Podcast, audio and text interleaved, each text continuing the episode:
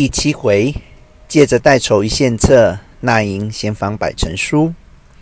话说老残与申东照议论玉贤正为有才，急于做官，所以伤天害理至于如此，彼此叹息一回。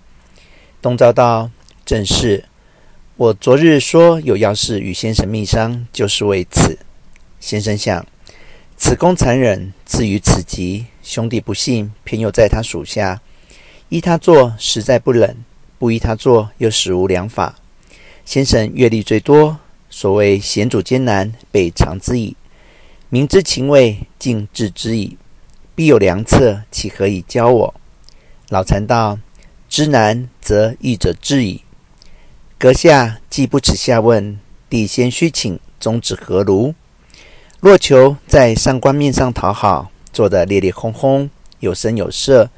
则只有依御公办法，所谓逼民为盗也。若要顾念父母官三字，求为民除害，亦有化道为民之法。若官阶稍大，辖境稍宽，略为易办。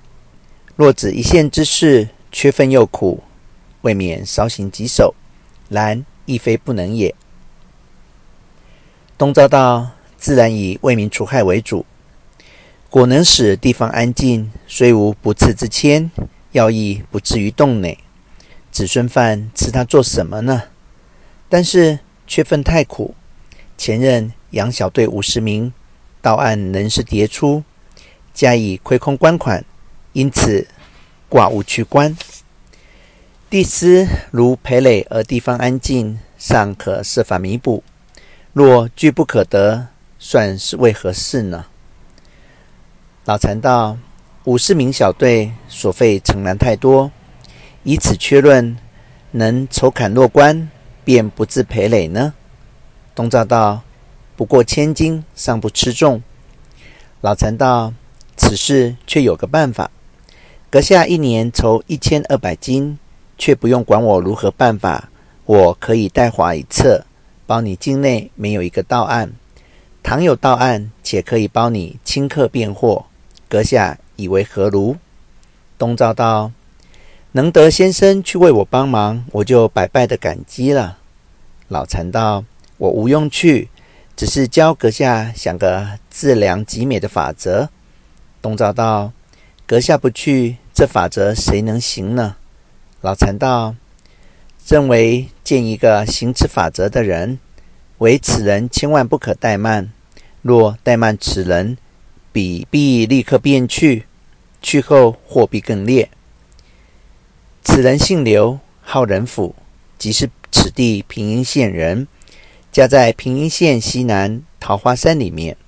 其人少时十四五岁，在嵩山少林寺学拳棒，学了些时，觉得徒有虚名，无甚出奇制胜处，于是奔走江湖。将近十年，在四川峨眉山上遇见了一个和尚，武功绝伦，他就拜他为师，学了一套太祖神拳，一套少主神拳。因请教这和尚拳法从哪里得来的，和尚说系少林寺，他就大为惊讶，说：“徒弟在少林寺四五年，见没有一个出色拳法，师父从哪一个学的呢？”那和尚道：“这是少林寺的拳法。”却不从少林寺学来，现在少林寺里的拳法久已失传了。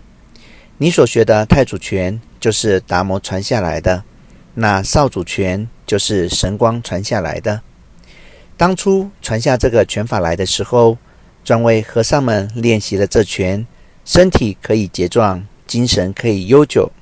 若当朝山访道的时候，单身走路，或遇虎豹，或遇强人。和尚家又不做带兵器，所以这拳法专为保护生命的。筋骨强壮，肌肉坚固，便可以忍耐冻饿。